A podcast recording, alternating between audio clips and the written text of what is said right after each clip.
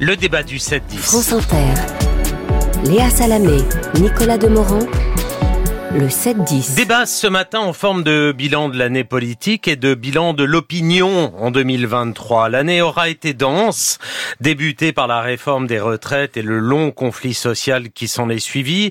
Elle s'achève sur deux guerres majeures au Proche-Orient, en Ukraine. 2023, ça aura été aussi les émeutes suite à la mort du jeune Naël. Et ces derniers jours, ces dernières heures encore, le feuilleton en cours du projet de loi immigration. Quel paysage dessine ces événements. On en parle ce matin avec Jérôme Sainte-Marie, politologue, responsable du campus Emera, l'école de formation du RN, et Brice Teinturier, politologue, directeur général délégué d'Ipsos. Bonjour à tous les deux et merci d'être là aujourd'hui pour faire ce bilan de l'opinion politique, de l'opinion et de la politique du paysage politique en 2023. Si je veux demander à chacun une image, une parole ou un événement qui vous a marqué cette année, euh, ce serait quoi, Brice Teinturier? Moi, ce sont les événements du 7 octobre. Je pense que c'est une actualité qui écrase tout. Euh, qui a des répercussions en France. Alors la politique étrangère, ce n'est pas ce qui mobilise le plus les Français, mais malgré tout, ça a poursuivi, cristallisé un certain nombre de tendances et ça a permis de mieux voir les positionnements respectifs euh, de beaucoup de leaders politiques. Ça a percuté pour vous la vie politique française aussi et ça oui, et, l'opinion et, les, intentions de vote. Les, deux tiers des Français nous disent qu'ils ne sont absolument pas indifférents à cet événement euh, et au contraire qu'ils se sentent concernés et ça a un impact. Il n'y a pas que ça, mais ça a un impact également sur les intentions de vote mmh. euh, européennes. Jérôme, ouais, image, parole, événement. Non, moi, l'image que je retiens et concerne directement euh, la France, cette image, c'est une image extrêmement malheureuse qui illustre plutôt euh, la, une démonstration de force de l'État qui ne fait que révéler son affaiblissement. Ce sont les véhicules du RAID dans les rues de Marseille, tout début juillet, c'est-à-dire après les émeutes ayant suivi la mort euh, de ce jeune homme. Eh bien, effectivement, il y avait eu des déploiements de force qui illustraient, je pense, cette crise de l'État qui est une des causes actuelles du malheur français. Un mot de réaction oui, il y a évidemment dans, dans, les, les, perdants, on va dire, de l'année, il y a d'abord la société française, les Français, et pour plusieurs raisons. Ils ont subi le pouvoir d'achat, ils ont subi une réforme des retraites dont les deux tiers ne voulaient pas, euh, ils ont suivi donc euh, subi les, les événements euh, indirectement liés au Proche-Orient, mais il y a également la question de la sécurité, les émeutes, et c'est ce condensé en 2023 qui est tout à fait exceptionnel. Donc qu'il y ait cette exceptionnel, vous dites, c'est un c'est un cru. Ah, vous aussi, Jérôme Sept-Marie, vous êtes d'accord avec ça? Oui, je crois malheureusement que là-dessus nous serons d'accord avec Brice Taturier. Je crois que malheureusement les, la gravité des crises, leur multiplication et le fait qu'on touche maintenant à des comment dirais-je je vais pas utiliser le mot identitaire parce qu'il est mal connoté, mais qu'effectivement, on touche à des choses qui euh, divisent très très profondément euh, la société française au-delà de telle ou telle réforme sociale particulière. Alors regardons les forces politiques et les figures politiques. Sur les retraites, Emmanuel Macron a affronté le conflit social le plus long de la Ve République. Il a tenu bon, il a fait passer sa loi au 49-3 certes, mais la loi est passée. Il a affronté la guerre au Proche-Orient. Cette semaine, il a affronté la motion de rejet sur le projet de loi immigration. Comment termine-t-il l'année? Dans quel état, selon vous, Jérôme Sainte-Marie? Bah, c'est, euh, vous parlez bien du président de la République, donc euh, si vous voulez, effectivement, il est en fonction, euh, il peut, il, contre, enfin, comment dirais-je, il peut diriger. François Hollande, qui était tombé à 15% de popularité, s'est maintenu au pouvoir. Ça fait longtemps qu'on sait que, quelle que soit l'impopularité du gouvernant, il perdure. Plus personne ne démissionne de toute façon de quelque fonction que ce son impopularité, elle est pas aussi massive. Et son impopularité, justement. Alors, soyons précis. Je pense qu'effectivement, cette année a été marquée par une succession d'échecs. Effectivement, la réforme des retraites est passée elle est passée dans, on savait qu'elle passerait d'ailleurs, et elle est passée dans euh, l'impopularité la plus totale, et c'est un traumatisme là aussi profond d'avoir imposé ça aux gens. C'est très concret. C'est très concret. Il y a déjà, on voit l'explosion actuellement euh, des gens qui partent à la retraite, du nombre de gens qui partent à la retraite sans avoir euh, une retraite à taux plein. Voilà quelque chose qui est peut-être silencieux, mais qui derrière la politique, derrière les événements, derrière l'actualité parlementaire, eh bien, euh, concerne directement des centaines de milliers de Français. Donc à partir de là, effectivement, vous avez le gouvernement, le président de la République conserve l'appui de ce que j'ai appelé le bloc élitaire. Il conserve à peu près 30% de popularité. Euh, j'ai vu les chiffres d'Ipsos ce matin, mais je m'en souviens plus. Je vais laisser Brice les commenter. Mais euh, donc il peut encore diriger le pays pendant trois ans. Il n'y a aucun problème. Mais ça se fait dans un contexte, encore une fois, où il n'arrive pas ni à réconcilier les Français, ni à leur donner, c'est un peu sa marque de fabrique, le moindre optimisme. Brice Teinturier, est-ce que vous êtes d'accord sur le coup avec Jérôme Sainte-Marie? La, popularité d'Emmanuel Macron, elle s'effrite par rapport au temps de crise qu'il a, qu'il a traversé, où il était à plus de 30%, euh, que ce soit le Covid ou, euh, ou la crise ukrainienne. Euh, mais elle tient aussi dans une zone qui n'est pas négligeable. On est à 28% de jugement favorable. Donc effritement, mais pas du tout effondrement. Et il y a un bloc qui reste en Vous n'êtes pas d'accord? Attends, je, je, parce que c'est un débat. C'est des chiffres, là. Hein. Non, je viens de retrouver les chiffres d'Ipsos, justement, que j'avais recompulsé ce matin. Il me semble qu'il était à 27 ou 28, effectivement. 28. Aujourd'hui, il me semble qu'il était 10 points au-dessus il y a un an, quand même. C'est ce que je dis. Donc c'est un euh, effritement important, quand même. Non, mais c'est, euh, il faut, il faut comparer ce qui est comparable. Euh, au moment de la crise du Covid, on était monté même jusqu'à 38 euh, ou 40 euh, Donc on est sorti de cette période de crise, on est dans un retour à la normale. Maintenant, si on le compare justement à ses prédécesseurs, il y a un bloc que moi je ne qualifie pas de bloc élitaire, mais il y a un bloc qui soutient ce type de politique et qui existe, on ne peut pas le nier. Donc il est évidemment en difficulté. Il fait plutôt partie des perdants de l'année que des gagnants. On viendra peut-être aux, gagnants. Mais de là à dire que le pays serait arrêté, euh, que plus rien ne se ferait et qu'on aurait une, impopularité euh, qui serait absolument vertigineuse, non, ce n'est pas vrai. Les données Jérôme Cette-Marie, vous n'êtes pas d'accord non, je suis relativement d'accord avec Brice Teinturier sur le point que ce n'est pas nouveau. Ça fait dans les années 70, les politiques étaient populaires, et ça fait des, des, décennies que désormais être élu président de la République est un gage d'impopularité. Cependant, je suis quand même frappé par la défiance qu'ont les Français par rapport à la parole publique.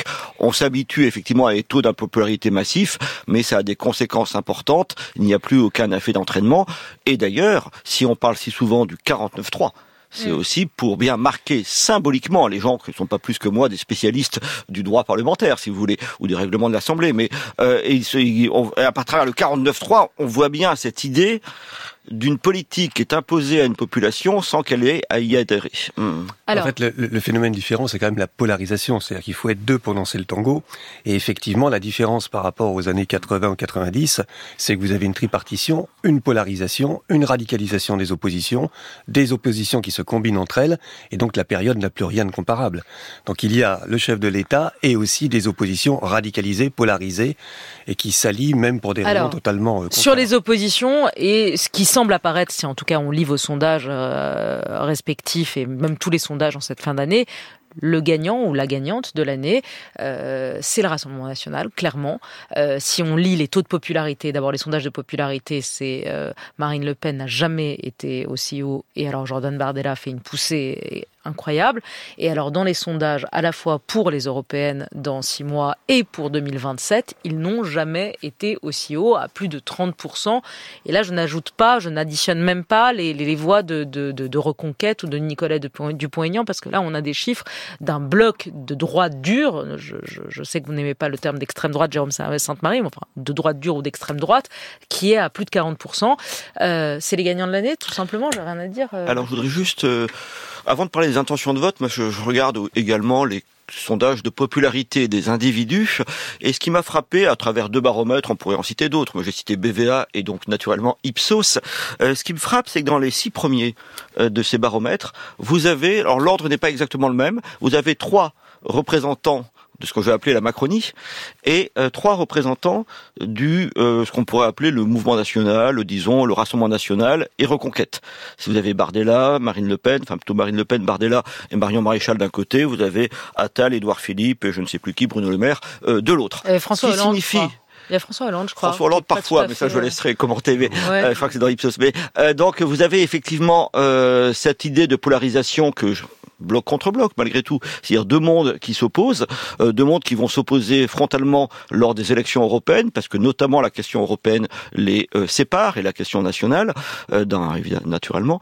Et puis vous avez donc effectivement cette polarisation qui existe très fortement et qui me paraît rejeter un peu en marge du jeu politique les autres forces, c'est-à-dire la droite classique naturellement, mais aussi très largement la gauche. Une poussée euh, du côté du RN, mais des faiblesses aussi, euh, Brice Teinturier? Oui, la poussée, elle est incontestable. Là, factuellement, au moins sur ce point, on sera, on sera d'accord dans les intentions de vote, en popularité, elle est incontestable. Euh, pour le RN, pour Marine Le Pen en général, et pour maintenant Jordan Bardella.